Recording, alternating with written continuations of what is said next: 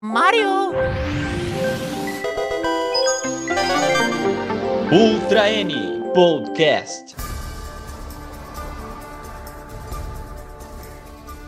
E aí, comunidade nintendista, seja bem-vindo a mais um Ultra N Podcast.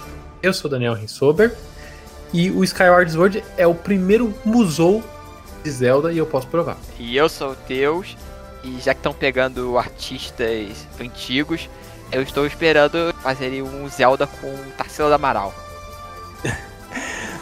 Eu sou o Júlio Rodrigo e nesse podcast eu prometo interrompê-los menos do que a Fai. Hoje estamos reunidos para explorar e apresentar The Legend of Zelda Skyward Sword. O game vai ganhar uma vers versão remasterizada em alta definição para Nintendo Switch em 16 de julho de 2021.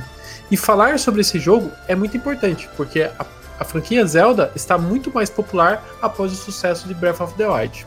É o melhor momento para Skyward Sword conseguir uma segunda chance e aproveitar esse impulso de Breath of the Wild, mas isso pode depender de como os novos fãs de Breath receberão um Zelda 3D baseado na fórmula clássica.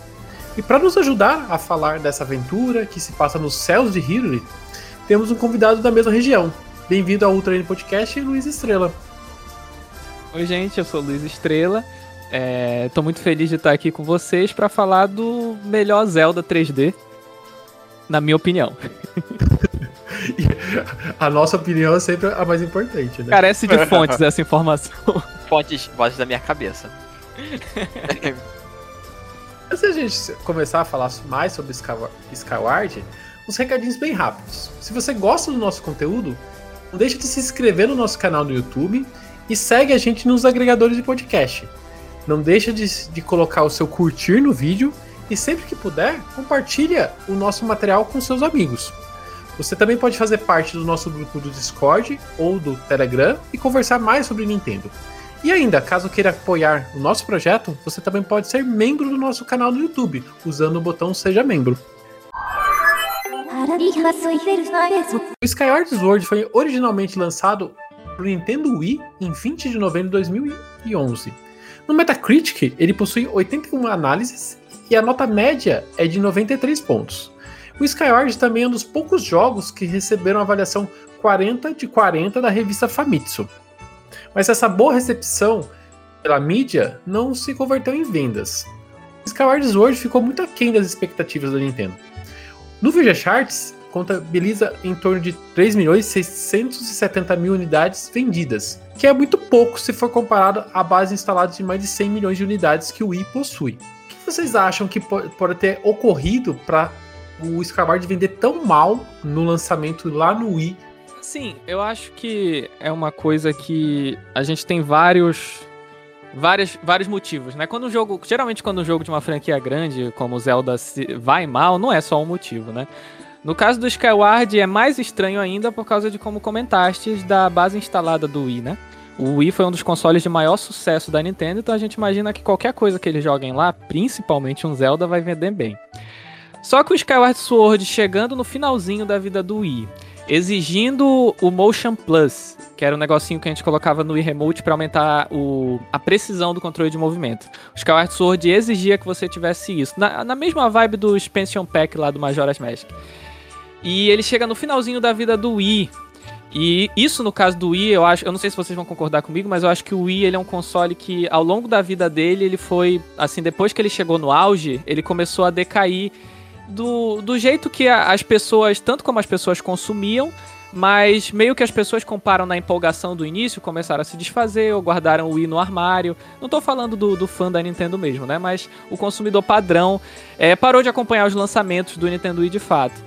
E aí, juntando tudo isso, essa falta de acessibilidade, exigir o sensor de movimento, não ser um jogo tão. Um, com visual tão apelativo como Twilight Princess, de ser aquele Zelda realista, com mapa amplo e tudo mais, eu acho que o Skyward Sword não ficou tão. Como posso dizer, tão atrativo para o público geral. Para quem assistia um trailer, não via, não se sentia tão atraído a comprar o jogo. Pelo menos eu tenho essa percepção. Não sei se vocês concordam. Ô Estrela, eu concordo muito com essa tua opinião sobre o Wii. De fato, acho que eh, depois do, do lançamento de New Super Mario Bros. Wii, ele teve uma ascensão muito bacana, mas depois ele entrou num processo de declínio acentuado do qual ele não saiu, né? e os futuros lançamentos não conseguiram manter a empolgação por novos lançamentos da plataforma. É, eu acho que esse é um dos motivos porque pelos quais o Skyward Sword não vendeu tanto assim, né? É, mas também acho que naquela época, 2010, 2011, eu acompanhava assim a comunidade de Zelda, principalmente o site, eu acho que era o, Zelda Dungeon. Na época eles fizeram um, um, um comentário, um, artigo que para mim foi bem impactante porque ele representou muito minha opinião na época.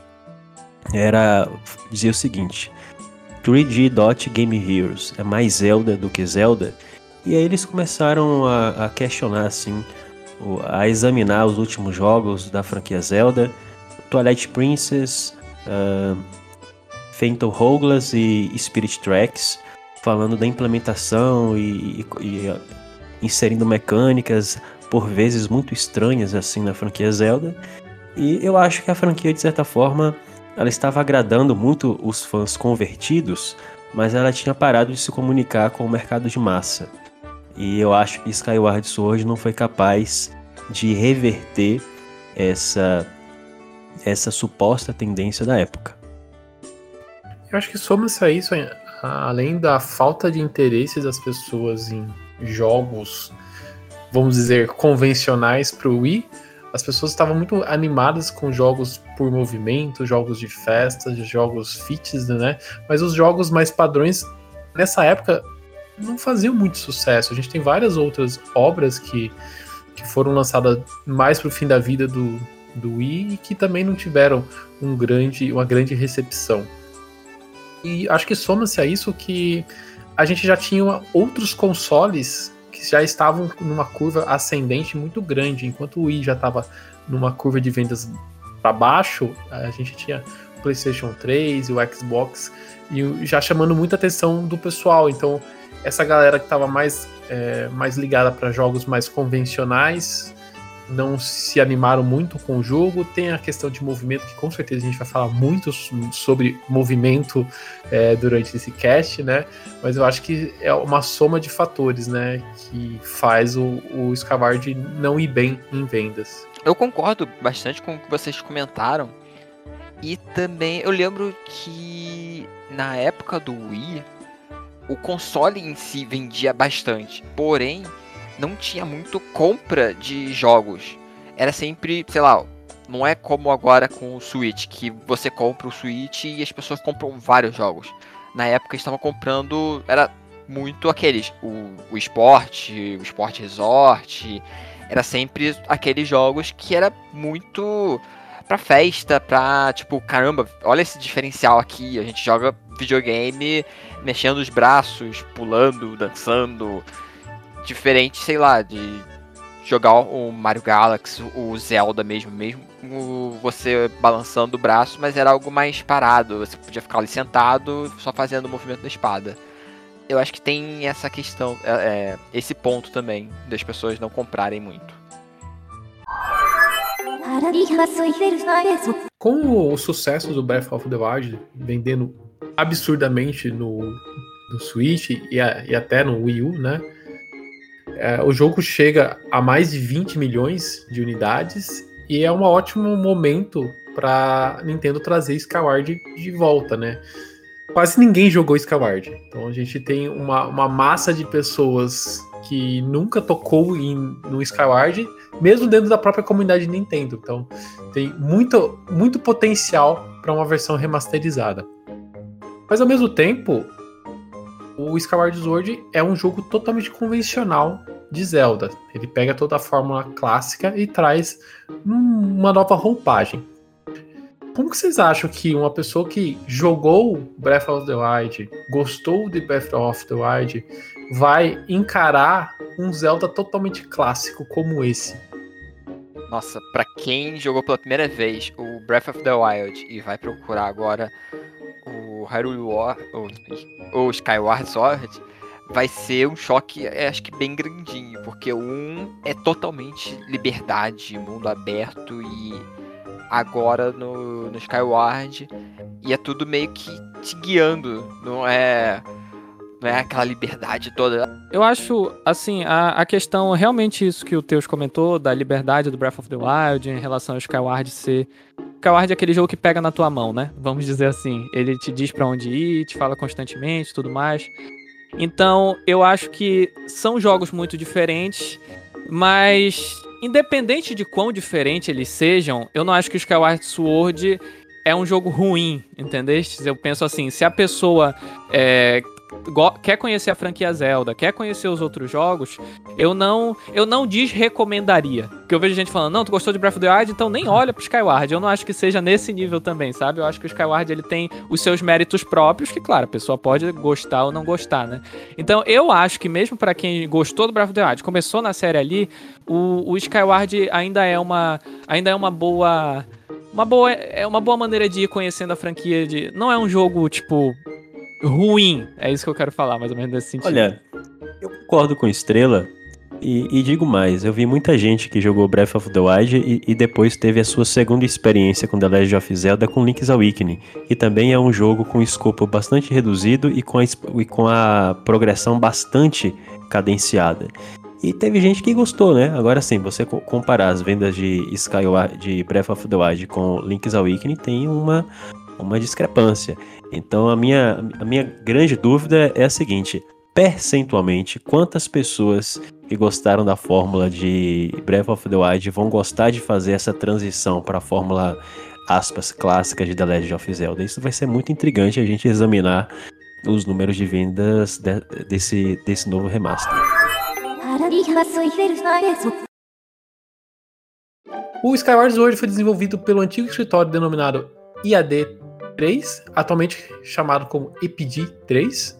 Foi produzido pelo Eiji Aonuma, veterano da Nintendo que está à frente da franquia desde Ocarina of Time, e dirigido por Hidemaru Fujibayashi, que iniciou sua tradição com Zelda em Oracle of Seasons e Ages, por Game Boy Color, e, e também é diretor de Breath of the Wild. Mesmo com um time tão experiente, Skyward Sword teve um tempo de, de desenvolvimento bem extenso se comparado aos demais jogos da Nintendo. Ele levou cerca de 5 anos de desenvolvimento, o que é especialmente grande em se tratando de um jogo para Nintendo Wii. Inicialmente, a Nintendo esperava que o desenvolvimento não levasse mais do que 3 anos.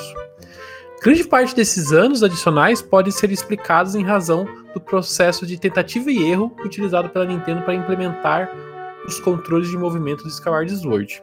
De acordo com o produtor Aonuma, a ideia para o uso de controles de movimento nesse Zelda veio de Wii Sports Resort, o primeiro jogo de Wii que usou o Wii Motion Plus, um acessório encaixado embaixo do remote que permitia que os controles tivessem movimentos um para um. Eu não sei se vocês jogaram o Sports Resort, ele é um dos meus jogos preferidos do Nintendo Wii. Inclusive, tenho que confessar que até hoje em dia meu Nintendo Wii U ele serve como um, um, reprodutor de Wii com cabo HDMI e esse é um dos jogos que eu jogo até hoje. E quando a gente joga ele, a gente percebe assim grande parte do é, de onde veio a inspiração, né? Não só no, no minigame de esgrima, mas também no, no boliche, que na minha concepção é muito parecido com o movimento para você jogar as bombas, o arco e flecha. E é muito evidente assim a, a influência, o que eu acho extremamente positivo. Eu tenho minhas ressalvas em relação a Skyward Sword, mas a, a minha defesa em relação a esse jogo vem justamente um, em um ponto que muitas pessoas criticam, que é o uso do sensor de movimento aproveitar que você está falando do sensor de movimento, isso eu acho que é um ponto que mais me entristece em relação ao jogo, mas não o, o sensor de movimento. É o que as pessoas falam que o, o maior problema do jogo é o sensor de movimento. E eu não concordo com isso. Eu acho que o que mais brilha no jogo é justamente o bom uso do sensor de movimento. Concordo inteiramente ele é cansativo, você tem que fazer muitos movimentos para que talvez uma pessoa que não esteja tão acostumado a fazer tantos movimentos pode se tornar algo é, cansativo. Mas é, você percebe como o jogo tomou como premissa o movimento e moldou todo o cenário e todo o, o andamento do jogo em cima disso. E eu não vejo isso o problema dele. E eu acho até esse relançamento pro, pro Switch, o pessoal tá, tá comemorando muito isso, né? Sobre a questão dos movimentos, e eu acho isso Eu acho isso me entristece, porque eu acho que o que é um destaque do jogo. Daniel, Júlio, é porque vocês não são igual o gamer normal. O gamer normal é sedentário, vocês fazem exercício. É diferente. Aí tem que Meu meter Deus. um pouquinho o braço já era. Mas sabe qual é a questão? É, Skyward Sword é o avô de Ring Fit Adventure. Mas olha, é. Assim. T- Eu acho, eu concordo total com o que vocês falaram. É o maior, é o maior trunfo do Skyward Sword, é como ele se vendia na época, né? Porque ah, quem jogou Twilight Princess no Wii sabe que aquilo ali tá longe de ser uma, um- uma aplicação decente de sensor de movimento. Você balançava o controle e era a mesma coisa que apertar A. Era basicamente isso. Aí o Link fazia os combos loucamente. Aqui no Skyward Sword você tem total controle sobre o ângulo da espada, sobre a direção. E igualzinho mesmo o Sport Resort, como vocês falaram. Mas quando. E, e na época, pra mim, foi mágico. Há, há 10, 9 anos atrás, sei lá. Quando eu joguei, foi mágico. Assim, eu nunca tinha jogado alguma coisa daquele jeito. Eu não tinha jogado o Sport Resort. O Skyward, pra mim, foi uma experiência. Assim, nesse, nessa, questão do sensor de movimento, foi tipo assim. Sabe quando tu experimenta uma coisa nova? Mesmo eu já tendo o Wii, eu nunca tinha experimentado algo daquela maneira. Mas olhando em retrospecto, eu penso, porra, a Nintendo foi muito ousada de lançar um Zelda, um Zelda novo, que eles ficaram 5 anos trabalhando e só funcionar com sensor de movimento. Porque não só a questão da pessoa ser sedentária, mas tem gente que simplesmente não pode usar o braço, É. porque tem alguma deficiência, alguma coisa do tipo.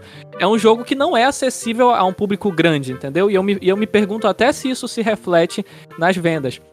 Hoje em dia a Nintendo jamais faria isso. Ela colocaria a opção de. Como ela faz na maioria dos jogos, né? Até o ARMS. O ARMS é um jogo totalmente focado no sensor de movimento. Botaram a opção de botão. Então, pensando assim em retrospecto, a Nintendo foi muito ousada de fazer isso na época. Eu penso assim, num, num Zelda Mainline, fazer obrigatório o uso do sensor de movimento dessa maneira. Mas abraçaram a proposta e isso tem as suas vantagens. né, claro. Exato. A primeira vez que o Skyward apareceu foi na E3 de 2009, durante uma conferência restrita apenas para jornalistas selecionados. Na ocasião, a Nintendo mostrou a artwork de um Link com aparência mais adulta, sem a, a espada em sua mão ou guardada na bainha. A explicação da falta da sua arma tradicional estava na outra personagem da artwork. E, e na época, e na época, Daniel, a Nintendo lançou uma charada. Ela falou: vocês perceberam que Link não está com a espada na mão e vocês observaram essa, essa, essa personagem ao seu lado?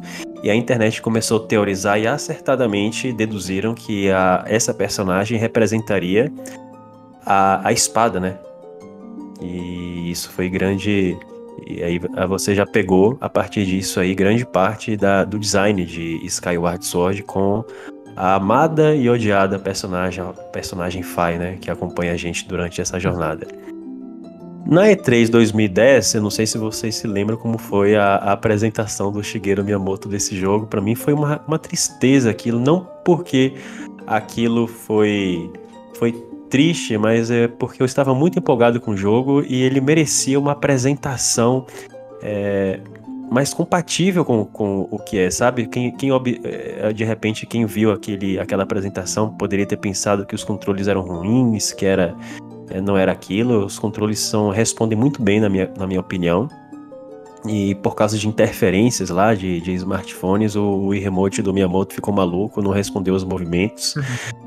Acho, aquilo pra mim foi muito constrangedor, sabe? Eu fiquei muito triste com a apresentação do jogo.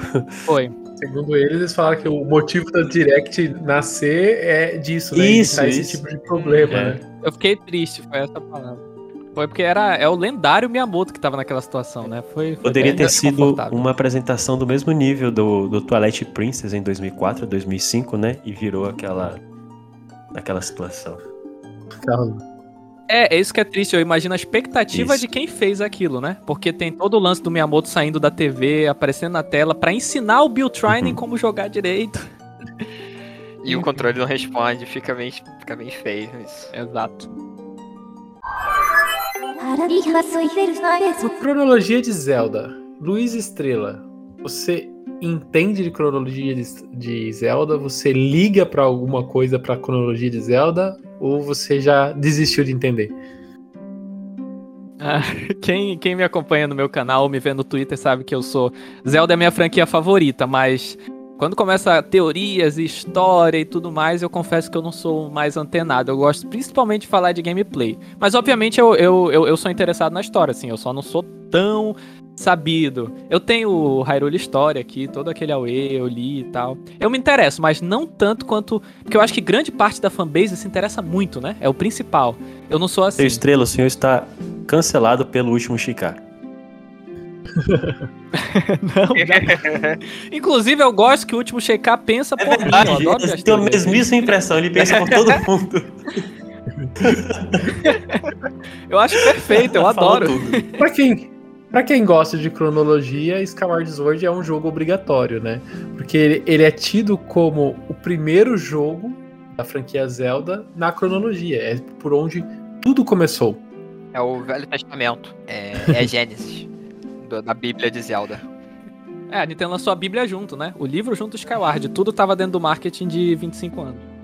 Em Skyward Sword conta a antiga história de uma época em que a superfície da Terra rachou e forças do mal brotaram nessa fissura, atacando as pessoas da Terra em busca do objeto mágico chamado Triforce, o poder capaz de conceder qualquer desejo ao seu portador.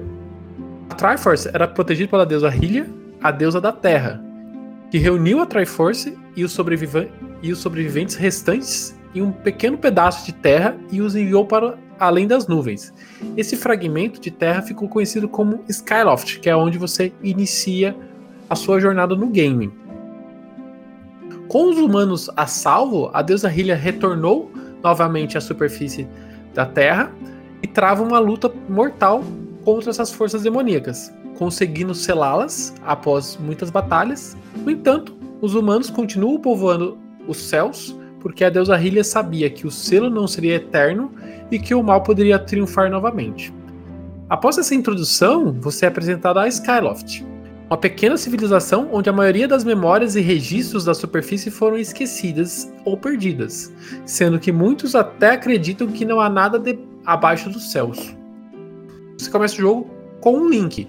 Ele está tendo um pesadelo com uma besta negra e uma pessoa misteriosa, quando é acordado por um Loftwing, uma espécie de árvore.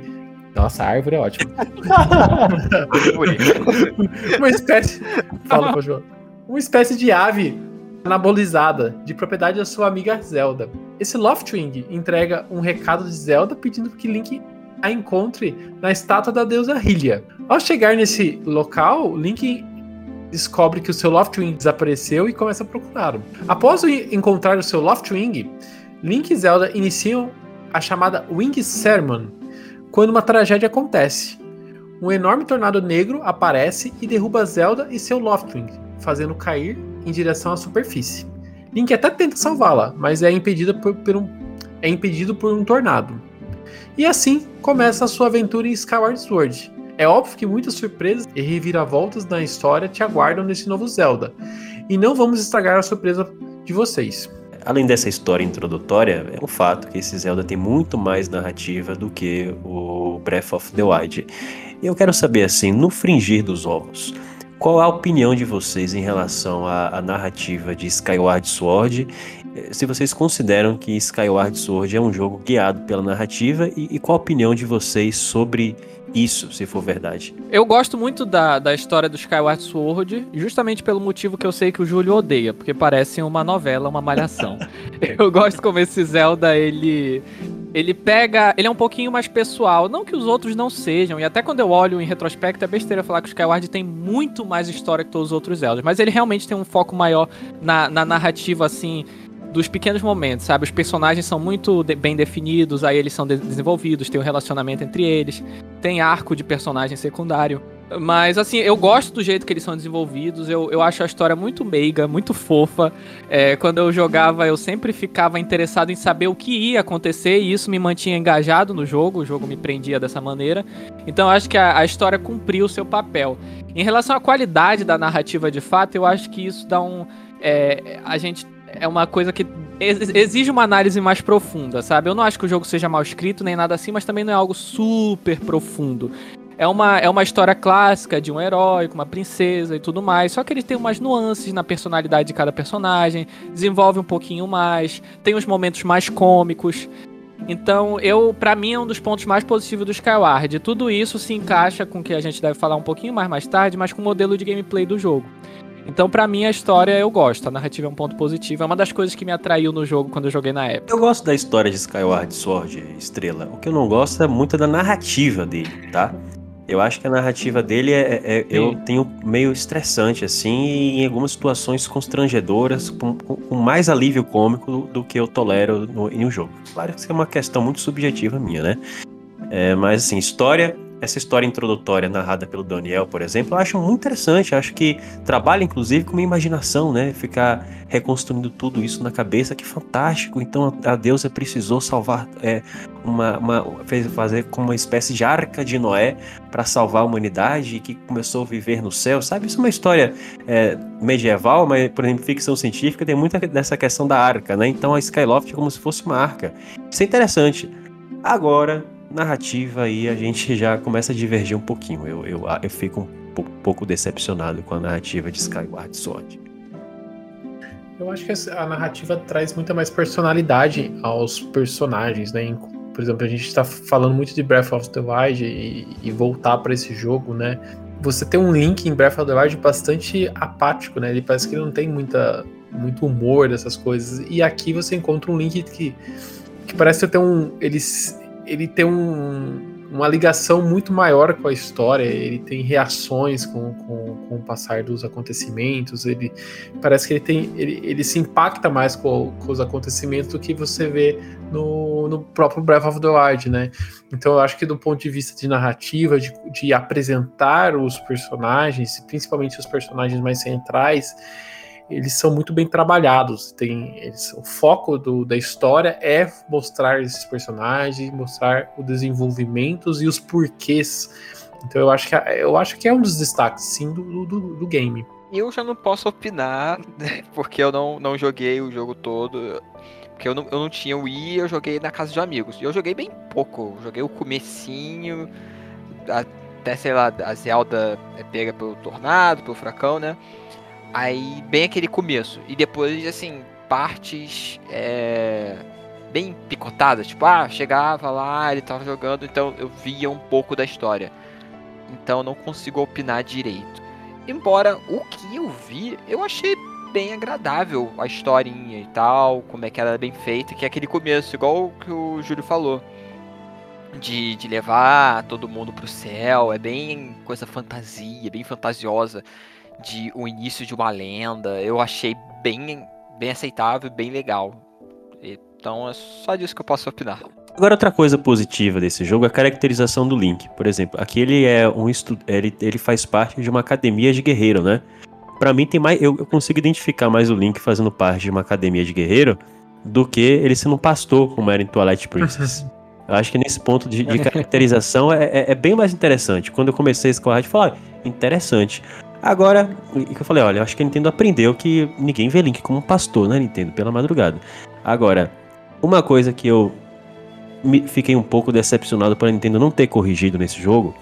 Porque, porque é o seguinte, o, o, o, o início do, do, do Twilight Princess ele era tão extenso, tão demorado, que às vezes parecia que estava assistindo um filme lá do Ingmar Bergman. E eu pensei, não, a Nintendo vai fazer, sabendo que é, o que é o público do Wii, vai fazer um jogo que você vai pegar o controle e vai começar a jogar.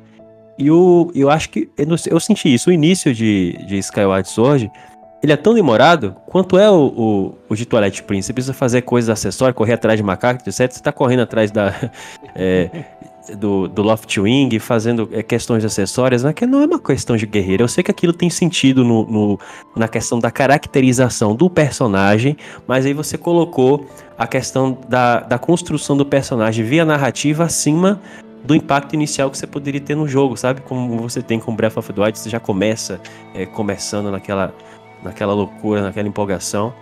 Enfim, Júlio, mas você isso. falou, você foi direto a um ponto que eu queria ter, ter apontado, que é um começo moroso desse jogo.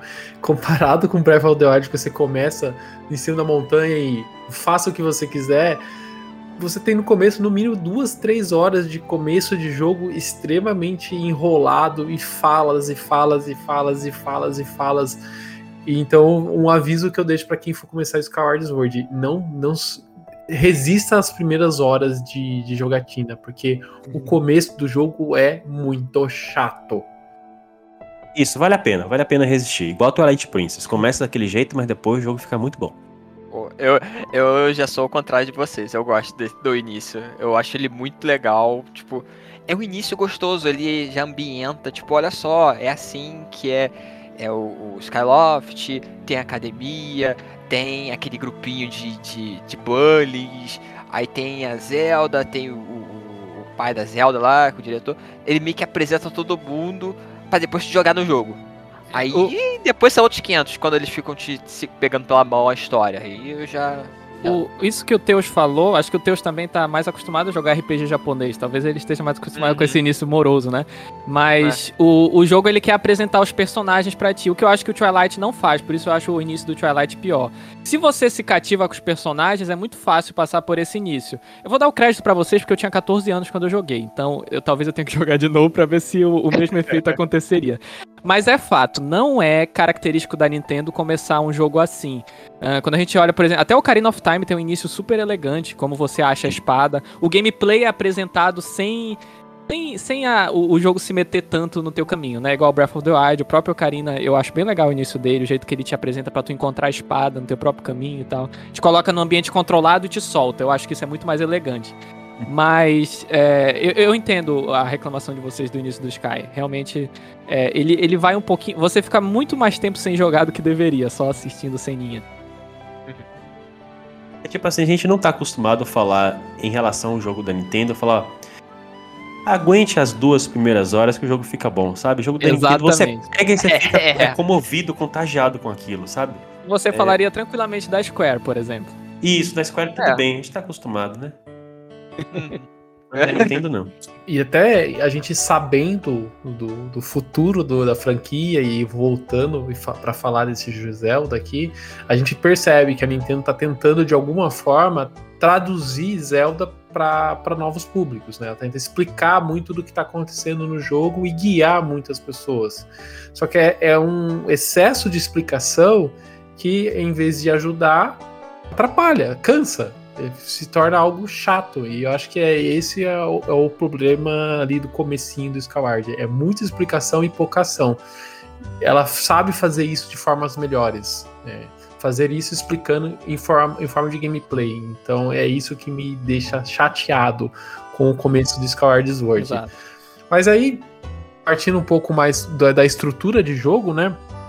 A gente que joga Zelda desde os tempos remotos conhece bastante o formato do Zelda 3D. Normalmente você tem um overworld e você tem você se locomove por esse overworld, que é o, o overworld, para quem não sabe, é o mundo central e esse mundo central interliga a regiões periféricas, a, a dungeons, a- aos labirintos que Zelda normalmente tem. Mas esse Skyward Sword, ele é um pouco diferente, né? No, durante o desenvolvimento do Skyward Sword, a Nintendo avaliou que o mundo de Twilight Princess era muito grande, muito disperso e subaproveitado. Acreditando que esse era um problema de acessibilidade para a franquia, em Skyward Sword a Nintendo dividiu um pouco como o dividiu um pouco o game, né?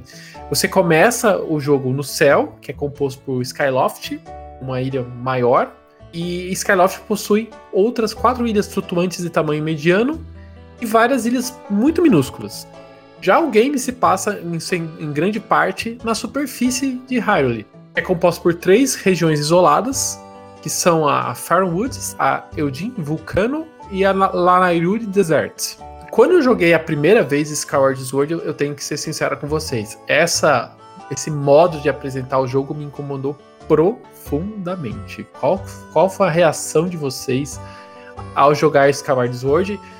Não, eu, nesse, nesse ponto eu vou passar a pergunta pro Júlio e pro Teus, porque como o Estrela eu sei que ele começou por esse jogo, eu acho que ele talvez tenha uma- uma um sentimento diferente. Mas o Júlio, então você.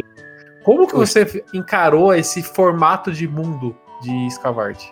Bom, é, primeiro, pra mim isso é, não parece ser um jogo de, de Zelda de console. Não quero desmerecer os Zeldas de, de console doméstico, mas ele parece muito mais o Overworld de Spirit Tracks ou do Roguelas do que de um jogo de Zelda 3D tradicional, certo? Uh, eu já disse isso em outras ocasiões, mas eu vou repetir aqui. Na geração do Wii, eu fiquei muito. Assim, eu não estou falando que o Wii não foi um, um console bom, nem que a Nintendo não fez jogos excelentes e criativos pro Nintendo Wii. O próprio Skyward Sword é um exemplo da criatividade, da habilidade da Nintendo fazer um jogo bom, mesmo com alguns problemas na minha concepção. Mas, de um modo geral, a construção dos mundos dos jogos do Wii, para mim, foram decepcionantes em Zelda, em Mario e Metroid, tá? Porque todas pareciam seguir o mesmo princípio de design acessível, entre aspas, da Nintendo.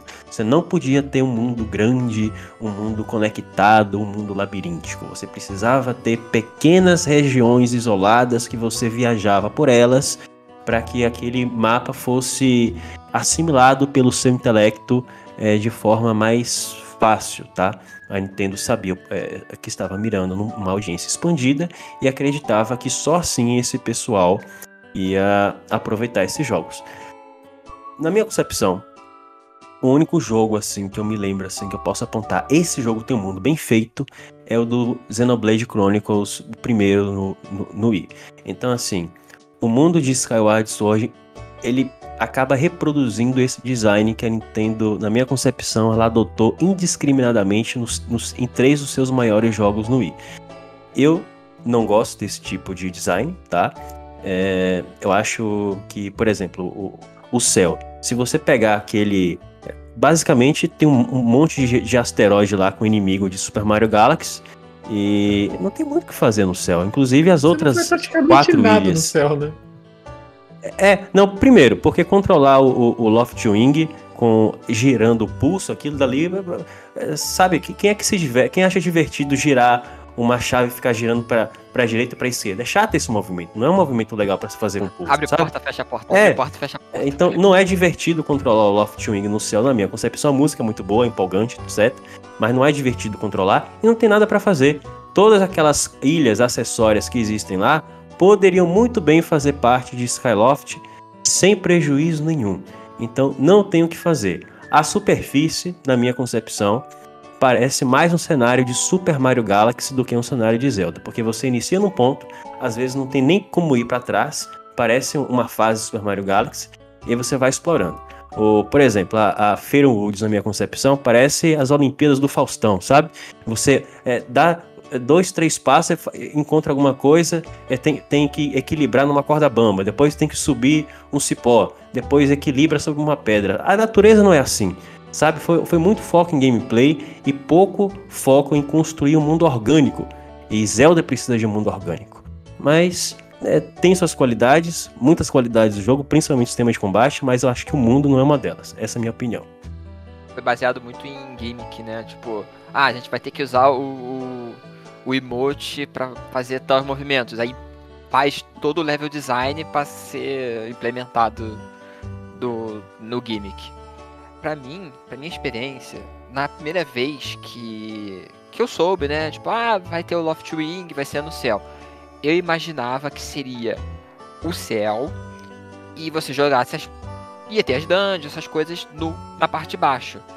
Seria igual uma Hyrule normal, tipo de Ocarina of Time, sei lá, Termina, Hyrule de, de Twilight Prince, seria algo normal. E você usaria o Loft Wing meio que só pra ter uma velocidade a mais pra chegar nos lugares. Seria tipo a Epona, não ter que ir pra um hub, voltar, aí você vai pra Faron, aí sobe pra. pra. Lof- pro. Pra ilha lá voadora, aí desce para Eldin, aí depois você sobe. Eu, eu pensava que não teria esse vai e volta. Seria meio que tipo, ter aquele o mundo da superfície e em cima. Seria só pra. sei lá, lá em cima você ter as lojas, ter os NPCs, embaixo ter o mundo pra fazer as coisas. Quando eu descobri que era só, tipo, como se fosse fases, botar entre aspas, né? Tipo, você tem a fase da floresta, a fase do vulcão, a fase da água pra você ficar indo e voltando. É, foi algo muito, muito triste, porque Zelda já, já teve vários mundos mais interessantes, mais legais. Eu, é, é uma coisa meio que, tipo, eles regrediram, mas regrediram muito. Tipo, no primeiro jogo não, não tinha isso. E eles agora inventaram, inventaram essa coisa de, de separar por várias áreas. É, eu achei muito, muito, muito, muito triste. Eu acho que o primeiro que a descrição do Teus e do Júlio eu acho perfeito. O jogo é, é, exatamente isso. Principalmente o Teus tocou na questão do vai e volta, né? Mesmo eu gostando do jogo, eu confesso que essa coisa do vai e volta de você tem três áreas, né? E aí pra, pra ter mais área, depois você tem que voltar, eu não gosto. Mas, sobre os mundos em si, Faron Woods, Lanairo Desert, é, eu de Vulcano, eu sou apaixonado. Eu adoro. Para mim é como se você estivesse jogando Zelda e nunca estivesse saindo de um templo. Você sempre tá tendo desafios, sempre tá coisa aparecendo. Eu odeio Twilight Princess com aquele mapa que são é um fake mundo aberto e aí tem várias áreas que você não pode explorar. O que você pode explorar não tem nada, é só grama, uma ponte, é só cenário, digamos assim, né? E eu gosto muito como Skyward Sword reduz tudo a gameplay, reduz tudo ao essencial, digamos assim. Eu não acho que sejam só corredores, porque às vezes tem corredores, mas aí o mapa se abre. Aí você tem um desafio aqui desse lado, tem um desafio aqui desse, tem um desafio aqui atrás. Se vocês verem, por exemplo, para um Woods, tem uma parte que aparece mais ruínas. E aí você tem uma. Não é não Breath of the Wild, obviamente, mas você tem uma exploração no jogo, é isso que eu quero dizer. E como tem o cenário é mais denso, é muito mais denso que os jogos anteriores, sempre tem uma coisa de interesse em qualquer lugar. Você não ganha só itens em dungeons, você ganha item antes de entrar na dungeon. Tem o, o Skyward Sword tem o pré-dungeon, né, que é você explorando o cenário, e você conversa com NPCs, você, assim, você não fica só andando de cavalo pelo terreno. Eu confesso que eu gosto muito disso. É, dessa, dessas áreas no chão, da maneira que ele é estruturado. Me lembra muito o Metroid, só que não Metroid normal, Metroid Fusion. A estrutura do Skyward Sword me lembra muito Metroid Fusion, que é outro jogo que eu adoro e eu sei que muita gente não gosta da estrutura também. Mas eu, eu, eu, acho que é nesse sentido. Ele tem até, às vezes, de você. Que é uma coisa bem Metroid, que é você chegar numa área e aí você abre caminho mais rápido para essa área que você já chegou, sabe? Você libera um caminho para voltar lá rápido. E aí todo o espaço que você tá explorando é facilmente acessível de qualquer lugar.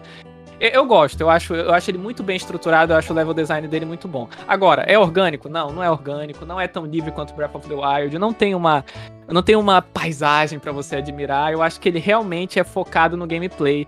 E aí vai de cada um. Tem gente que, principalmente quem tava vindo dos Zeldas anteriores, talvez tenha sentido falta, e isso eu entendo 100%. Ah, e o céu, o céu eu acho horrível, concordo com você. Você falou de liberdade, eu acho que tá aqui o maior problema do Skyward Sword. Ele não tem liberdade alguma. Não que os, os Zeldas anteriores, Ocarina, Twilight e demais tenham tanta liberdade, mas eu digo que lá você tem uma falsa impressão de liberdade. Você tem que fazer as ações que o jogo uhum. pede, você tem uma estrutura para fazer as ações, você tem que ir em, em regiões. Mas ele, ele, te dá uma falsa sensação de liberdade. Já o Skyward Sword, ele, ele não, não te dá essa falsa sensação. Ele é extremamente linear. Basicamente, quando você está na Terra, você está seguindo um roteiro. A gente está seguindo um roteiro. É, eu falo que você está seguindo uma trilha. Você tem que seguir esse caminho. Você tem que seguir é, por esse lugar que o jogo te pede. Eu falo que o, o, a superfície de, de, de Hyrule ela é circular. Você vai andando por corredores. Você abre um, aquele, aquela área e você empurra um bloco, empurra algum, abre uma porta que depois facilita você voltar naquele ambiente. Mas você vê que você seguiu um roteiro para abrir aquele lugar, aí você segue mais um roteiro para abrir mais um outro lugar, você segue um outro roteiro para abrir o próximo lugar, e isso é o jogo inteiro. Você basicamente sobe para Skyloft. Skyloft basicamente são side quests. Você pouco você precisa ir lá para habilitar é, recursos de história. Você basicamente vai lá na, na, na deusa, coloca o bloquinho de, de, de o, o, bloquinho de pedra para habilitar o próximo ambiente no mapa, mas você não tem interação com o, o céu de Skyloft. Todo o gameplay em si tá no chão. E isso me incomoda nesse jogo, é essa falsa sensação, essa, essa linearidade de gameplay. Você tem que fazer o que o jogo pede. Somado a isso, é, o jogo te coloca algumas novas opções de gameplay, né? Ele cria uma função nova que nunca existiu na franquia, chamado Downsy. Você basicamente aponta a espada para a direção que você precisa ir. E isso, o jogo inteiro, a, a, a FIT dá novas funcionalidades para encontrar os próximos objetivos. Isso serve para ajudar o jogador que está chegando agora a não se perder dentro do game, mas ao mesmo tempo fica essa sensação de novo de como o jogo é linear. Nunca entendi a necessidade do Dowse. Realmente. Ele é, é, Realmente o jogo não precisa, né? Porque ele é muito linear. Mas eu concordo, ele é linear, tem bifurcações, mas ele é bem mais linear. Só que do meu ponto de vista, o Skyward Sword só parou de fingir o que os outros jogos fingiam ali desde o. Desde o. O Wind Waker até que é bem aberto, né? Eu falo principalmente do Twilight Princess, é o que me desagrada. Eu acho que você foi cirúrgico, Estrela. Cirúrgico no que você falou. Todos os Zeldas. É, acho que todo Zelda, de certa forma, é linear tá? Agora, uns são mais lineares do que os outros e outros querem disfarçar a linearidade mais do que os outros. O problema é que essa questão de você enganar o jogador, fazendo acreditar que o jogo que você está jogando não é linear, isso é positivo.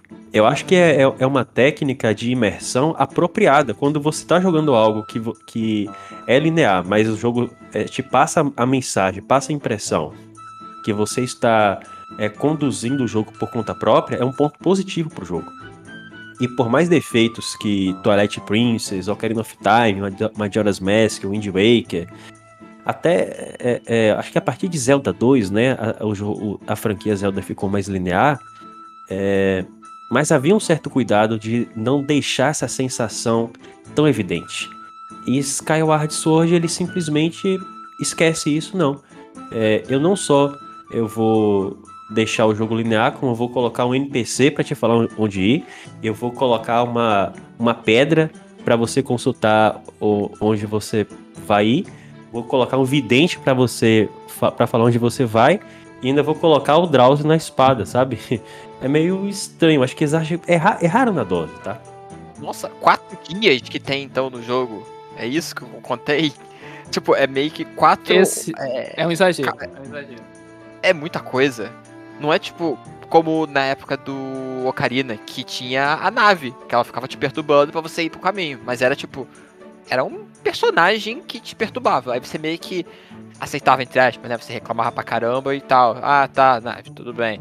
Nesse não, são um monte de, de coisas no caminho para você te empurrando, quer dizer, pro, te empurrando pro caminho. É isso. Com, compara, por exemplo, Super Metroid com Metroid Fusion, tá? Super Metroid é um jogo linear tá? Agora ele passa a impressão que você tá sob o controle do jogo. Metroid Fusion, na minha opinião, é um excelente jogo, mas 90% do tempo ele não permite que você tenha um controle sobre o jogo. Não permite que você explore a sua maneira. Ele eh, determina o que você tem que fazer ou não. A, a, a exploração é muito pouca. Então eu acho que uma das funções do videogame é te enganar em relação a isso. Não entendi, eu acho que faz total sentido. Acho que vai muito do quanto a pessoa é, sim, sim, sim, vai sentir falta disso, né? Acho que é nesse sentido. Sim. Porque jogando Skyward eu não senti falta é, nesse sentido. Principalmente depois que eu joguei. Porque eu joguei o Twilight logo depois do Skyward. E eu lembro do Twilight, o mundo aberto dele, ter tipo uma área aberta. E aí dessa área aberta tinha quatro corredores saindo dela. E aí eu entrava naquele corredor e eu ia para outra área aberta. Ou eu chegava numa cidade. E aí eu achava muito fake. Eu, no sentido assim, no Twilight Princess, a imersão não funcionou.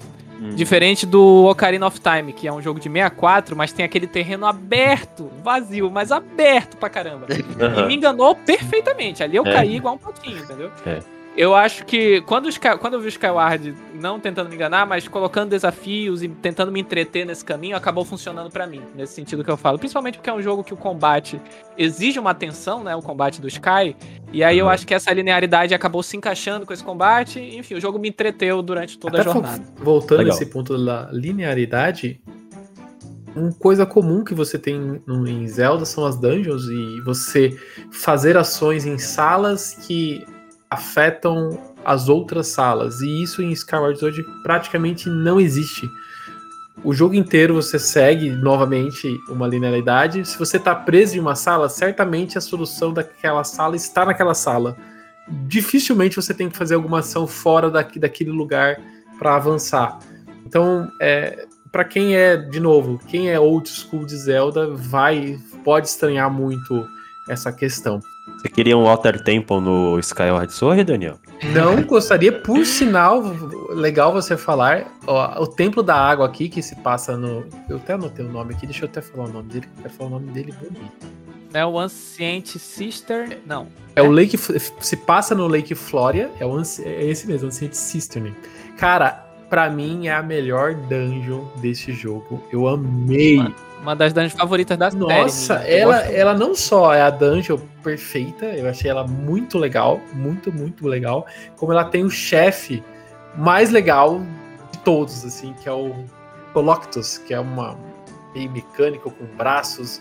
Cara, Satisfatório é bater muito nele. gostoso. É, eu acho que assim, é o melhor momento do jogo é essa essa essa dungeon e, e esse chefe. Que bizarro a fase da água ser a melhor. É, é um, é um Zelda diferente, né? Agora, uma, uma dúvida que me veio aqui agora, a gente falou muito sobre é, a pessoa que vem do Breath of the Wild jogar o Skyward. E aí a gente vê o Skyward, ele tem umas 50 milhões de medidas pra deixar o jogo mais acessível. Será que pra uma pessoa que não é veterana da franquia isso é bom? Começou no Breath of the Wild e vai pro Sky? Me peguei nessa Então, dúvida agora. agora- Ou talvez seja muito Eu, handhold. eu joguei, o- a primeira vez que eu joguei Skyward Sword foi há 10 anos atrás no lançamento. Eu comprei o pacotinho 25 anos, com controle dourado e tudo mais. E joguei Skyward na, na época. E desde então eu nunca mais voltei no jogo. E por quê? Porque quando eu tive a primeira experiência com Skyward, eu detestei Skyward. Eu não gostei. Eu, eu tive uma, uma sensação horrível. Por causa, acho que, disso, né? Eu sou fã de Ocarina, passei por Wind Waker, Twilight. Então, quando vo- você vai, tá jogando aqueles jogos e vai pro Skyward, você espera algo nessa dessa sensação. E Skyward, Skyward quebra muito isso e não te entrega isso. A gente falou bastante do que ele entrega, né? Da, da questão da linearidade, das explicações e você que é um- um- uma pessoa mais antiga na série, você vê tudo aquilo de uma forma muito, muito chato, chato, chato, chato, né? Aquelas, aquelas explicações a cada 5 segundos de gameplay, né? Então eu lembro de quando eu joguei a primeira, a primeira vez, eu como um fã mais antigo de Zelda, eu achei todas essas acessibilidades de, de gameplay só serviu para me chatear. Com o olhar dos anos 2000, voltando 10 anos depois no jogo, esquecendo de tudo que eu já tinha jogado, depois de ter jogado Breath of the Wild por duas vezes, entendendo os objetivos dos desenvolvedores e tentar transformar Zelda em um jogo mais acessível. Pode ser que eu tenha jogado com uma parcimônia maior, com uma paciência maior. Pode ser, eu acho que eu, eu, eu comecei a olhar Skyward por um outro prisma, né? De tá, é uma tentativa da Nintendo de tentar entregar um jogo novo para uma galera nova. Só que ela faz isso de uma forma um pouco estranha. Ela, você vê várias coisas que você vai ver no, no Breath of the Wild de uma forma muito mais evoluída. Então, acho que assim, se você é fã da franquia, Skyward Sword é um patinho feio. Por quê? Porque ele quebra muito das, de muitas convenções que os fãs gostam, mas que ele te entrega de uma forma diferente e uma forma chata. Talvez para uma pessoa que começou agora na franquia, chegar no Skyward Sword, essa condução é, chegue de uma forma mais, mais, mais fácil. Porque não sei se vocês jogaram recentemente o Wind Waker, Ocarina, mas são jogos que é muito fácil uma pessoa que não tem experiência se perder. Com O Wind. Waker, principalmente, eu fiquei impressionado recentemente. Eu recomendei pra uma pessoa o Wind Waker e ela se perdeu muito nos templos. Não sabia o que fazer, sabe? Aquilo eu não, Não, sei você, o Wind. Waker você não sabe nem para que ilha você vai, né? É, vários momentos. E às vezes você tem que pegar uma coisa que não tá muito óbvio na história, tem que pegar um poder pra abrir um negócio que tá numa ilha, num lugar. E às vezes, eu acho que nesse sentido o Skyward Sword ele é muito acessível, mas aí se ele fica tedioso já é outro problema, né? Mas eu fiquei curioso pensando nisso mesmo. Agora, é, é, para mim, essa, essa é uma questão de design. Por quê? É, se acostumou, antes de Breath of the Wild, que essas soluções de para The Legend of Zelda fosse baseada numa questão. Se, se você, para você fazer isso, para você é, cumprir determinado objetivo, só havia a rigor uma solução possível, tá? Então, obviamente, se a pessoa não encontrasse essa solução, você ia ficar perdido e frustrado no jogo. Quando se mudou o design é que se evitou esse tipo de frustração. antes a Nintendo tentava evitar esse tipo de frustração do jeito que a Estrela, que a Estrela disse aí, né? É sendo mais acessível, dando mais dicas, é impedindo essas questões. É, eu acho que, assim, de repente, o que, que eu posso dizer? Se você jogou Breath of the Wild e, e arriscou Link's Awakening gostou de Link's Awakening, existe um indício de que você pode gostar de Skyward Sword. A gente falou bastante dos problemas agora do Skyward, mas acho que a gente precisa falar do quão divertido é a batalha de espada de Skyward. É satisfatório demais você ter que encaixar os movimentos nos momentos corretos durante as batalhas. Concordo total. O sistema de batalha do Skyward Sword é o meu favorito da franquia. Eu até falei isso um dia desse, quase fui escrachado no Twitter, porque o pessoal do Breath of the Wild ficou chateado. E de maneira alguma eu quero desmerecer o Breath of the Wild, porque eu acho que não tem nem como comparar. A maneira que o, o design é, é, feito é totalmente diferente. É único, né? É único, é. podemos dizer, né? É, é único, verdade. É. O, o Skyward, o lance dele tá muito na imersão, né? Você controlando a espada, acertando o ângulo certo. Eu acho que não é exagero falar que você se sente um pouco no, numa, num treinamento de esgrima, né? Como se estivesse realmente controlando uma, uma, uma espada e o inimigo ele se defende de um lado, você tem que ver o lado que ele tá defendendo e ir pro outro lado.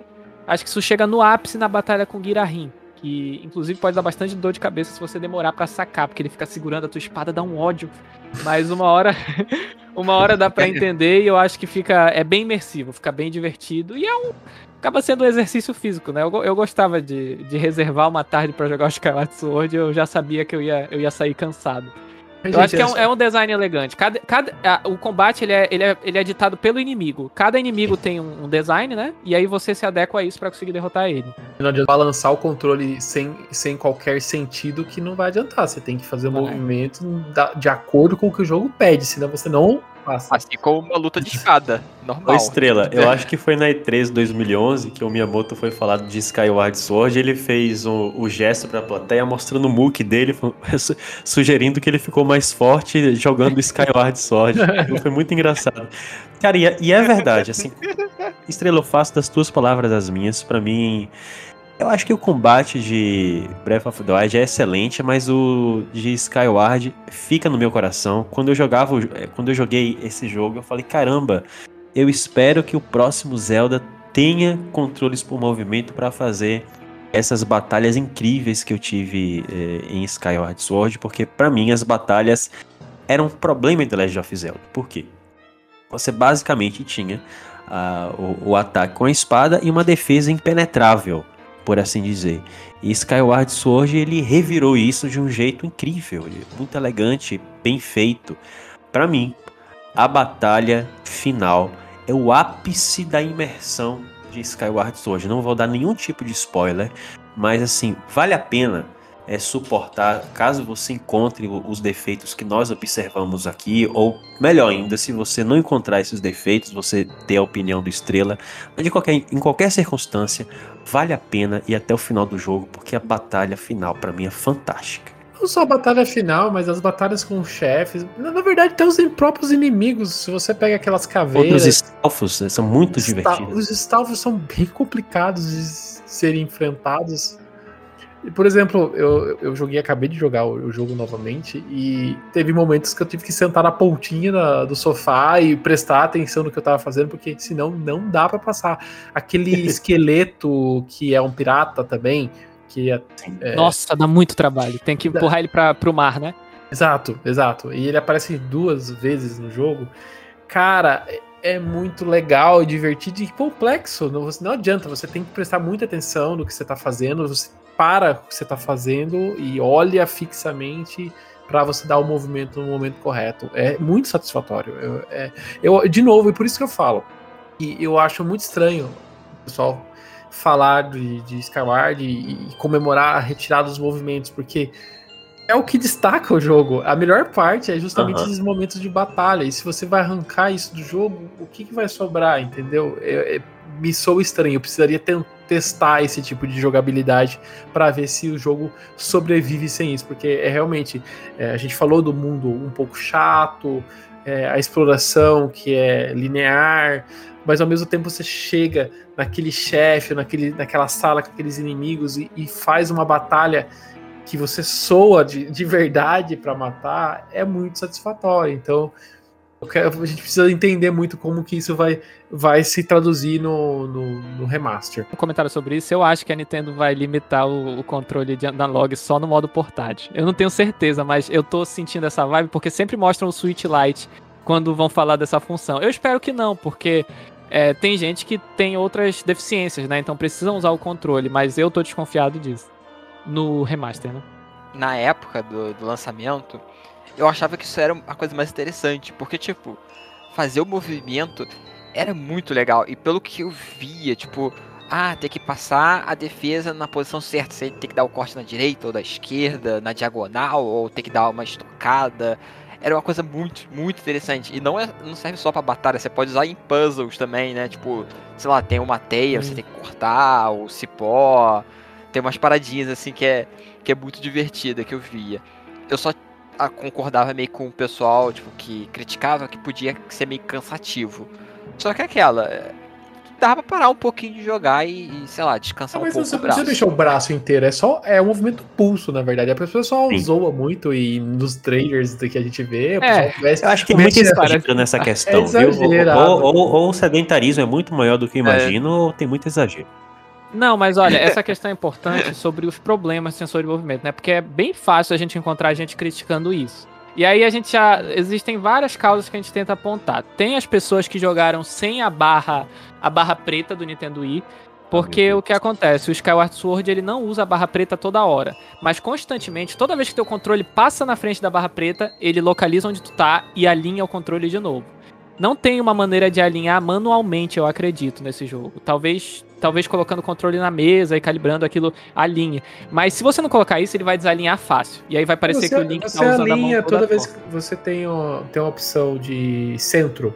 É, tem um botão tem no, na setinha, eu tô tentando lembrar disso agora. Tem, tem sim, tem sim. É, por essa, e até em algumas batalhas eu tive que ter a, dar pause, dar, entrar no mapa e, e, dar um centro, e apertar center, porque eu, como o controle tinha perdido um pouco o, a posição inicial, né?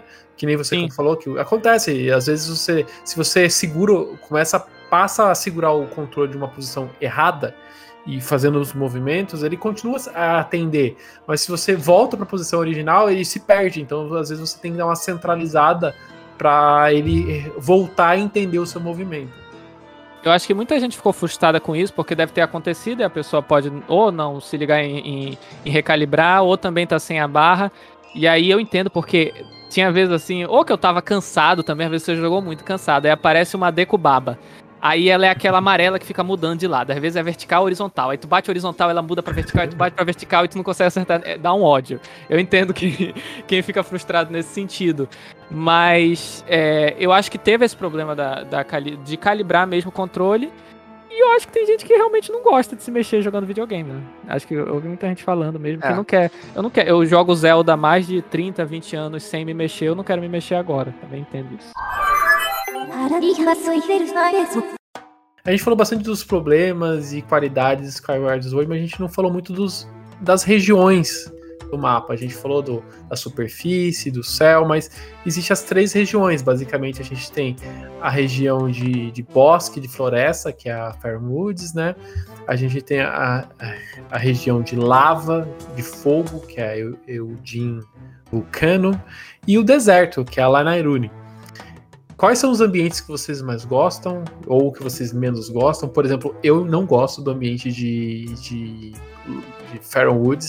Eu acho que aquele começo, e de novo, meu problema de, com o começo de Skyward Sword. Aquele come, você começa por esse lugar e eu acho aquele o ambiente mais chato do, do jogo. Eu já disse que eu não gosto, eu vou, eu vou fazer o elogio agora para ser bem honesto com minha opinião. Lanairo Desert é muito legal, é muito bem feito, muito por causa da mecânica das Time Shift Stones. Inclusive, tem um momento que é especialmente bonito e poético, que eu não vou dizer qual é, porque quem não fez, mas acho que o Estrela deve saber aquele momento que você pega a sua time shift stone e você tá passando pelo deserto e acontecendo um negócio lá, Estrela. É... Eu acho que eu sei, eu acho que eu sei. Aham.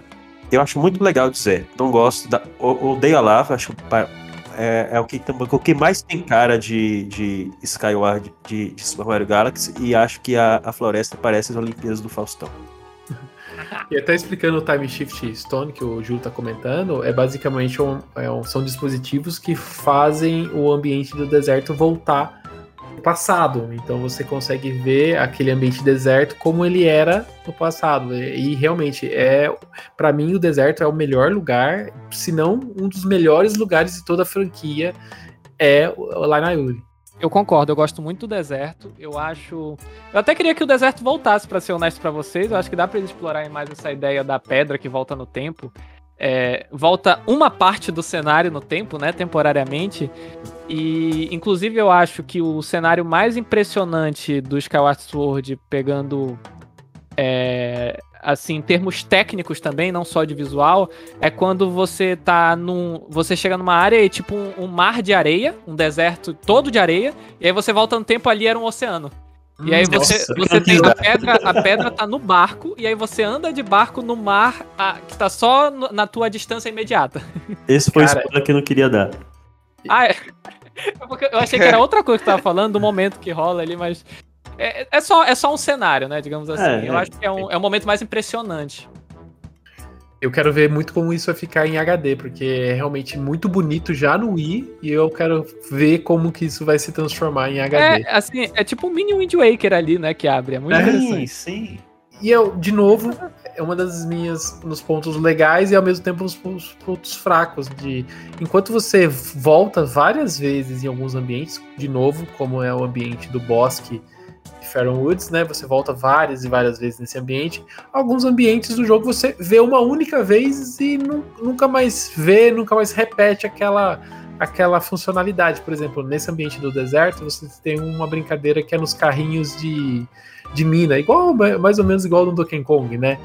Eu, eu gosto tanto daquele momento montanha-russa, ele acontece apenas uma vez no jogo e é tão gostoso. e Eu, eu tinha guardado isso na minha memória 10 anos atrás, e quando eu fui jogar de novo, eu falei, nossa, jogou essa parte que eu gosto. E é realmente uma parte tão divertida e acontece só uma vez no jogo. Mas um dos pontos chatos de, de, de Skyward é isso: você tem essas três áreas, basicamente você.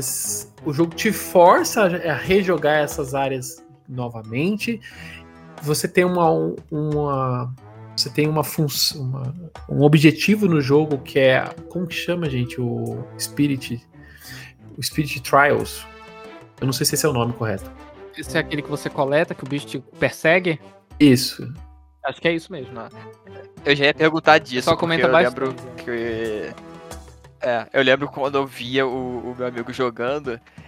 Eu fi- ficou na minha, na minha memória essa cena. Ele parado, tipo, sei lá, num. num não sei o nome daquele negócio que você. O reino espiritual. Ele tinha que ir andando, pegando os negocinhos e, tipo, tem aqueles bichos para que vê ele e persegue. Eu lembro disso nítido da minha cabeça, tipo. É, basicamente é uma repetição de ideias. É, Eu não entendo qual é o objetivo muito do que além do que estender a vida útil do jogo, porque realmente não faz muito sentido, mas você tem que fazer quatro vezes isso durante todo o jogo.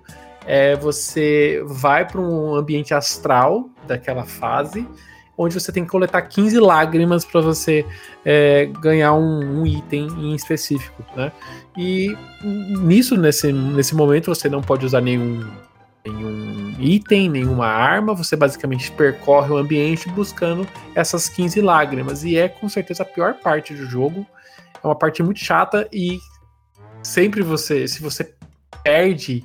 Objection, porque essa parte pode até ser chata, mas não é mais chata do que a par, do que as três vezes que você luta contra o abacaxi gigante. Sabia que. Eu tava esperando chegar esse. É, tinha isso. Eu lembrava que eu via ele jogando e eu pensava, ué, você não tinha passado isso aí? Toda, toda semana eu, via ele fazendo isso. Ué, você não terminou essa parte? Aí, não, tô, tem que lutar de novo contra esse bicho aí. Aí toda hora tem que ficar prendendo o. Qual o nome The dele? Imprisoned. O imprisionado. Que toda hora tá solto. Exatamente.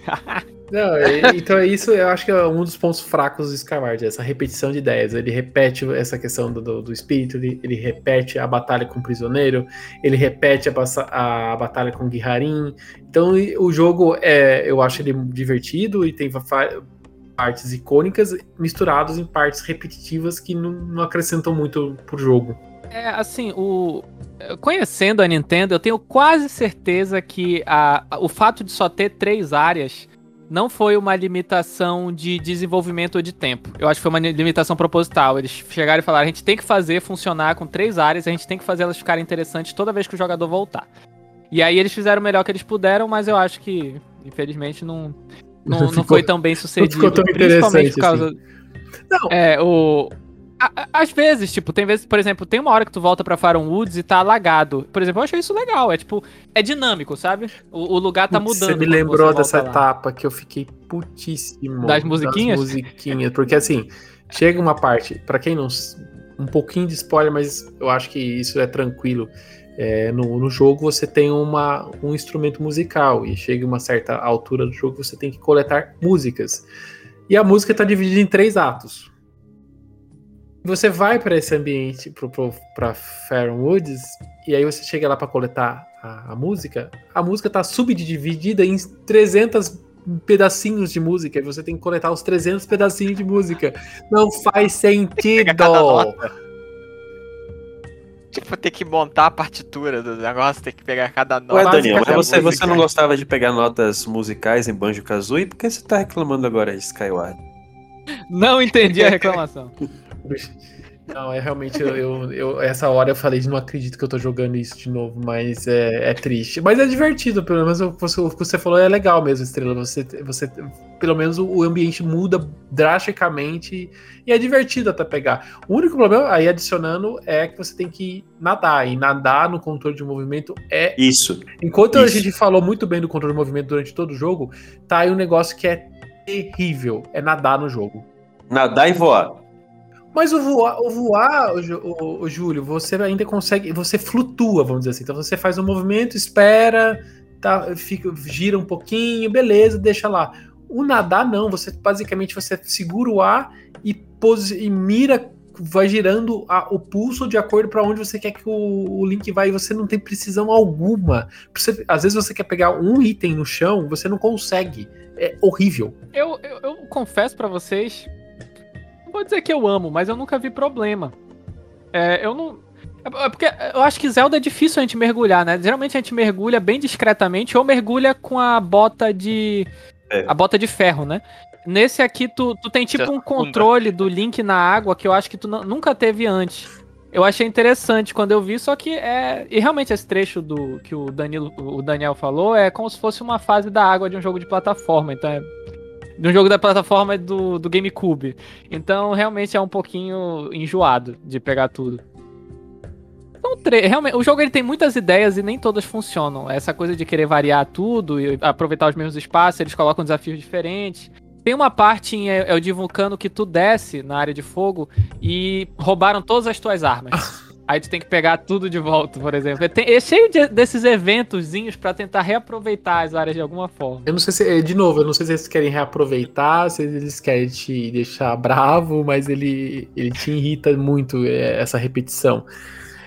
Eu acho que isso é, é é o problema assim mais recorrente das pessoas reclamarem do Skyward, além da, do sensor de movimento que eu ouço falarem. É a- a- assim um problema meio que é o problema que não tem muito como defender, que é a questão da repetição. Realmente é muito mais do que é, o que a gente vê nos outros Zeldas, né? Não é o padrão.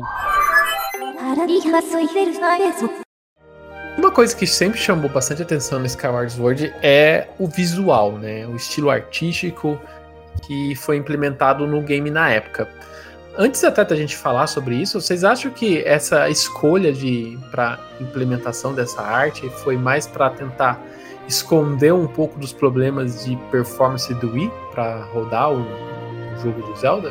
Não, eles já estavam fazendo alterações alterações visuais desde o Wind Wake.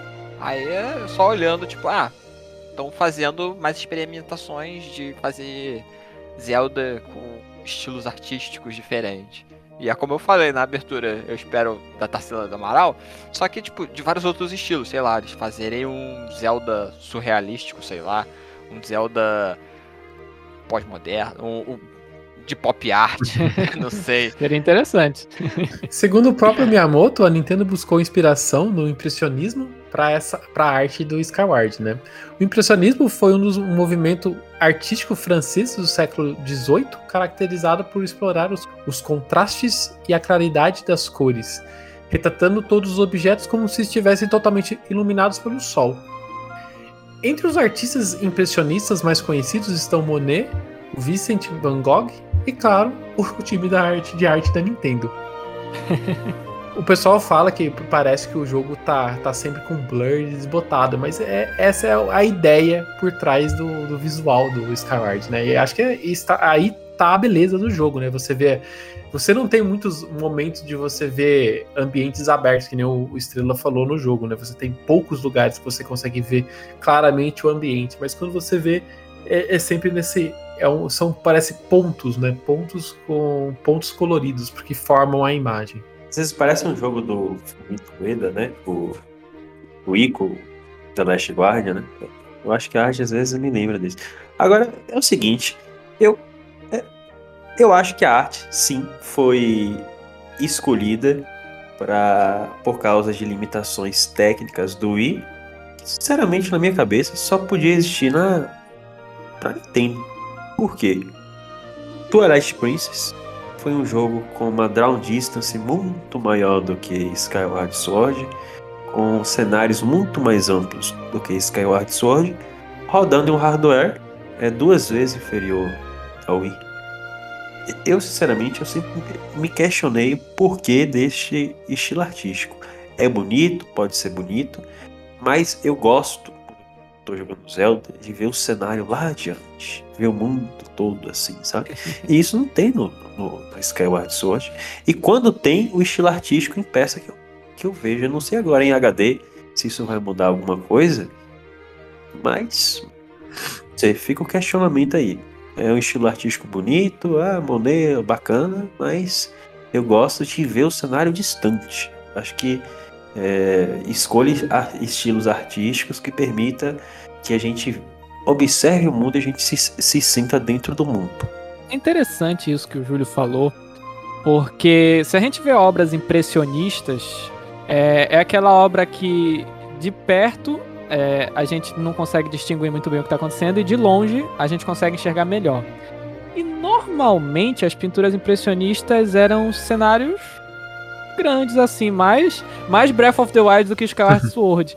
Então agora eu me pego aqui pensando que a Nintendo perdeu a oportunidade, talvez, de fazer mesmo cenários maiores impressionistas. Sabe, aproveitando a, a distância das coisas no fundo, né?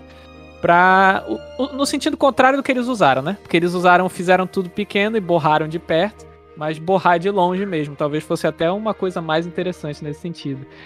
Eu, eu gosto, eu acho o Skyward Sword bem bonito. Eu, eu, eu, desde a primeira vez que eu vi, eu, eu achei ele bem agradável visualmente. E comentando o que o Júlio falou em relação ao Twilight Princess, eu acho que a contagem de polígonos do Skyward é bem maior que a do Twilight, principalmente no Link em si. Eu acho que o Link é bem mais detalhado, ele tem cada mecha do cabelo modeladazinha. Eu acho que é um jogo mais complexo na contagem de polígonos. Mas claro, eu acho que se a Nintendo quisesse se esforçar. Até porque, isso é verdade, Estrela. Até porque, para você, por exemplo, você ver a espada do Link e a espada do personagem, você precisa de mais é, detalhes na renderização de, dessas armas e dos personagens, né? Até pela questão das batalhas. Tem muito sentido isso que você falou. Sim, sim. É, mas é aquilo, eu acho que. É, como é? Direção de arte sempre pode ser divisível. E a do Skyward Sword, como o jogo inteiro, é, é bem divisível. Eu sei de gente que não gosta nem um pouco, de gente que adora. Eu acho que a Nintendo queria casar um pouquinho, né? Nem fazer o cartoon do, do Wind Waker, nem o realista do Twilight Princess. O que eles acertaram muito melhor no Breath of the Wild. Sim. E outro ponto que chama muita atenção em Skyward, com toda certeza, é a música. Skyward é o primeiro jogo da franquia a ter músicas orquestradas. Até durante o lançamento, essas músicas orquestradas chegaram em formato de CD para quem comprava. A música de Skyward foi composta por Ajimi Wakai, que que aqui estreou em Zelda, mas já havia composto para vários jogos da Nintendo, incluindo F-Zero X, Pikmin, Shiro Fujio, que ingressou na Nintendo para compor para Wii Fit, o veterano Mahito Yokota, conhecido pelos trabalhos por Jungle Beat e Super Mario Galaxy, além de Takeshi Hama, um compositor freelancer conhecido pelas músicas de Devil May Cry. Skyward tem um, tem um estilo de música tradicional de Zelda, com temas românticos e épicos, músicas para batalhas, dungeons, minigames, cenas e tudo mais o que você pensar. Salvo as, as músicas para as pequenas ilhas presentes no céu, raramente as músicas se repetem nesse Zelda. Eu acho que a trilha sonora é um, eu acho que é um dos pontos sem, sem controvérsia em Skyward Sword, né, gente? Acho que se tem alguém que não gosta das músicas aí, que atire a primeira pedra. A música é muito boa. Da música temas de batalha contra os Stalfos. E. Enfim, para mim a trilha sonora é só elogios. Eu gosto do jeitão épico e, e romântico dele.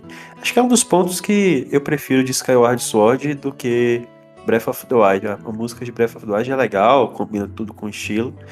Mas nesse ponto aí eu sou mais Zelda tradicional, sabe? Eu gosto da, da música mais expressiva, como Skyward Sword. É, acho que é uma coisa que eu ouço o pessoal sentiu falta, né? Uma música mais impactante, ainda mais porque o Skyward começou com a, com a orquestrada, a gente acabou se acostumando mal com essas músicas bem fortes mesmo.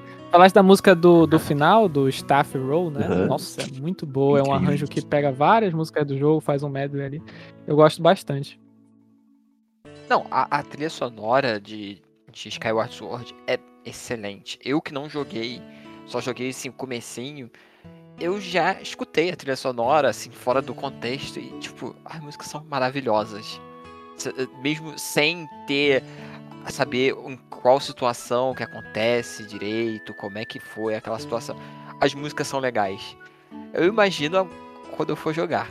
Eu imagino a situação, tipo, no momento catártico e com aquela música, tipo, deve ser deve ser uma situação maravilhosa.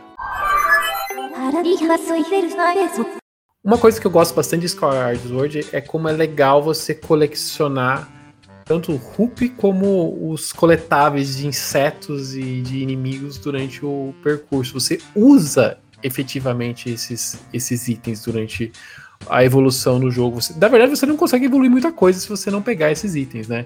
O, o, o bazar de Skyloft, é, que você sempre volta, é, ele guarda itens ali e tem um sistema de upgrade que, que você nunca tinha antes em, em Zelda. E que se você faz uso desse, desse, desses rupees e coletáveis para você melhorar suas armas, eu acho isso um, um negócio muito gostoso em Skyward.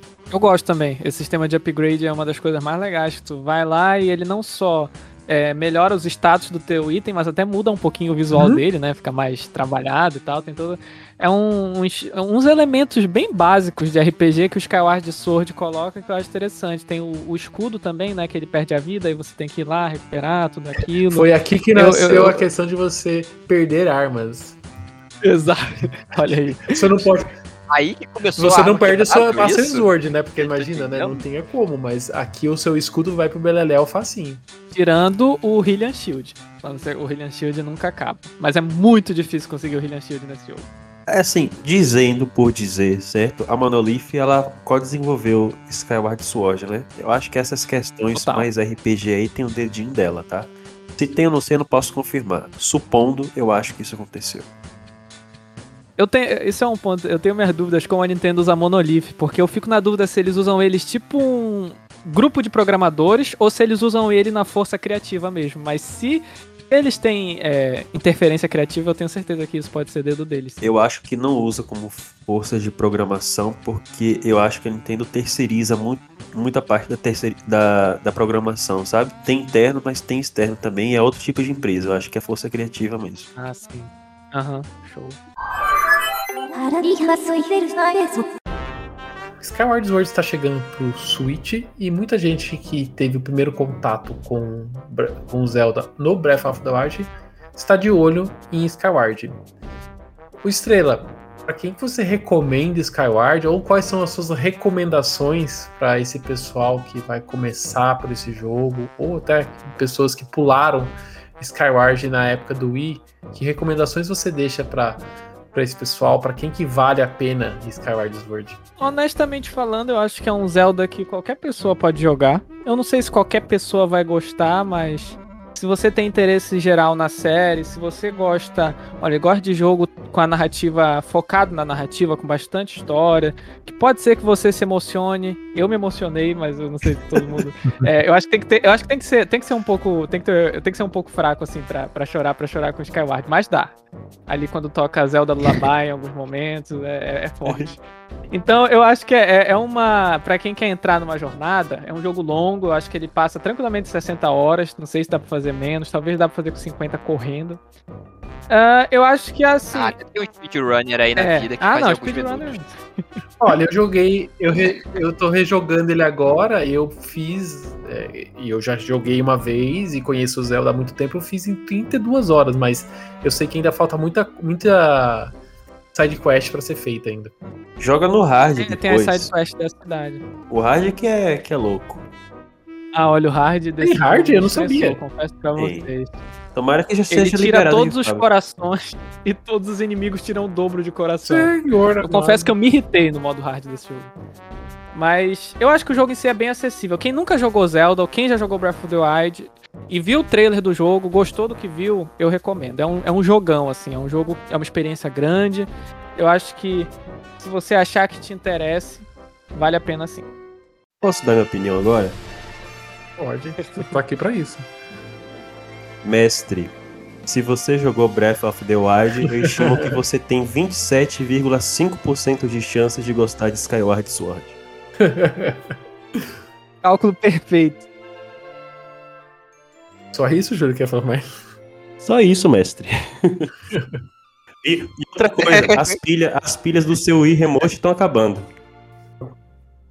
O seu Joy-Con está com drift. Deus, Deus, você vai falar? Ah, isso da pilha era um saco. Pra mim é mais difícil, porque eu não joguei. Então eu só consigo opinar pelo pouco que eu vi. E assim, é um jogo que me parece muito agradável de se jogar. É, eu quero muito jogar, não só por ser um fã da franquia, mas também porque tudo nele me parece bem feito, lindo e essas coisas. Exceto essa parte de ficar indo e voltando, que deve ser que é mais chatinha, né? Pelo que todo mundo fala. E a parte de, de, sei lá, de controle de movimento, que agora quem não gosta vai poder jogar sem, né? No, no Switch. Então, o que tinha de problema de gameplay, para alguns foi consertado, para outros vai continuar tendo o controle de movimento, ou poder ter acessibilidade. É, é, é um jogo que eu tenho muita vontade de jogar. Como eu disse Desde no- sempre. mais no começo do cast, eu, fal- eu já tinha jogado Skyward há 10 anos atrás, tinha opiniões bem negativas quanto a ele e rejoguei agora para fazer o cast.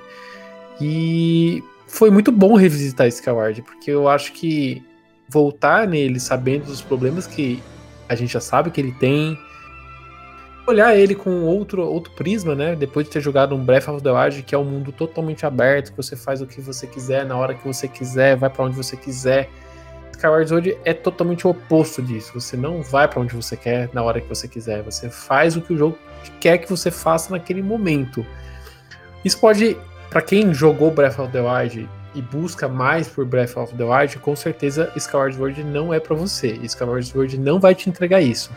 Skyward Sword vai te entregar uma história muito bonita, muito bem contada, que nem o Estrela comentou, né? Até emocionante, mas ele te tira muito da questão de liberdade. Você não tem liberdade. Você vai seguir por corredores, por, vai seguir por é, áreas que, que os desenvolvedores que querem que você siga. Isso é bom e ruim, né? Se você busca um jogo aberto, não- você não vai encontrar. Mas o bom de você ter um jogo totalmente roteirizado, que você, ele te proporciona experiências únicas, né? É, tanto enquanto história e aqui também ah, em relação à jogabilidade. Tem momentos, como eu disse, você vai viver aquilo apenas uma vez e não vai é, ter novamente durante o jogo. Então, eu tenho que ser sincero com o Skyward. Eu joguei essa segunda vez, depois de tanto tempo, e vi ele com ótimos olhos, melhores do que quando eu joguei pela primeira vez. É um jogo que eu recomendo todo mundo jogar. Tem essas, essas várias reticências que a gente colocou durante o cast, né? Mas, queira ou não, é um jogo ótimo. É um jogo muito acima da média de que vários que são lançados por aí, né? Então, para quem tá de olho, fica aí o nosso recomendação para testar em Skyward Sword. Eu vou deixar a minha recomendação pessoal de manter o, o controle de movimento, porque eu ainda acho que um Skyward sem o controle de movimento não perde o cerne que fez ele existir. Então eu acho que tem que ter o controle de movimento. Então façam, façam essa tentativa de jogabilidade e se entreguem para Skyward Sword. Aí se você tem um Switch Lite, você compra o Wii Remote para poder jogar ele aí no. Pendura ele de algum jeito na, em algum móvel e, e vai jogando com sensor de movimento. Boa. E olha, eu pensei agora, vocês falando, se você é uma pessoa que jogou Breath of the Wild, porque existe gente que jogou Breath of the Wild e não saiu 100% satisfeito. Se você jogou Breath of the Wild e você falou, poxa, queria mais história. Poxa, achei os Shrines e as Divine Beasts com um cenário muito repetitivo. É, poxa, queria que tivesse mais boss. Achei os inimigos repetitivos talvez você encontre no Skyward isso que você tá procurando. Tem sentido. Se você for esse tipo específico de pessoa, que eu sei que existe. Tem sentido. E você? Você já jogou Skyward Sword? Não jogou? Quer jogar? Conta pra gente, deixe o seu comentário aqui embaixo no YouTube ou, se você está ouvindo nos, nos, agregadores de podcast, conta pra gente nas redes sociais do Ultra N Podcast. É só procurar a gente com arroba Ultra N Podcast. Estrela, queria agradecer a sua presença e conta pro pessoal onde consegue te encontrar. Bom, queria agradecer o convite também, foi muito bacana participar. Uh, o nome do meu canal é o canal Estrela, é, que meu nome é Luiz Estrela. E eu tô sempre postando vídeo lá toda semana. Eu falo sobre Nintendo, sobre qualquer tema que eu pense na semana. Então tem de tudo lá, é só dar uma olhada assim, ver se tem algum tema que te interessa e assiste. E eu tô no Twitter também com arroba luizestrela underline, tô lá falando de videogame sempre, umas abobrinhas e tal, só interagindo com a galera. E é mais ou menos por aí que eu fico. O canal do Estrela é um dos melhores de Nintendo, então se você não segue, segue. Tem link na descrição. Então, e segue ele nas redes sociais. Eu sou Daniel Rensover, vocês também podem me encontrar lá no Twitter, na arroba Daniel Ren. E eu sou o Teus, vocês podem me encontrar na arroba do Twitter Jackson Teus, com underline no final.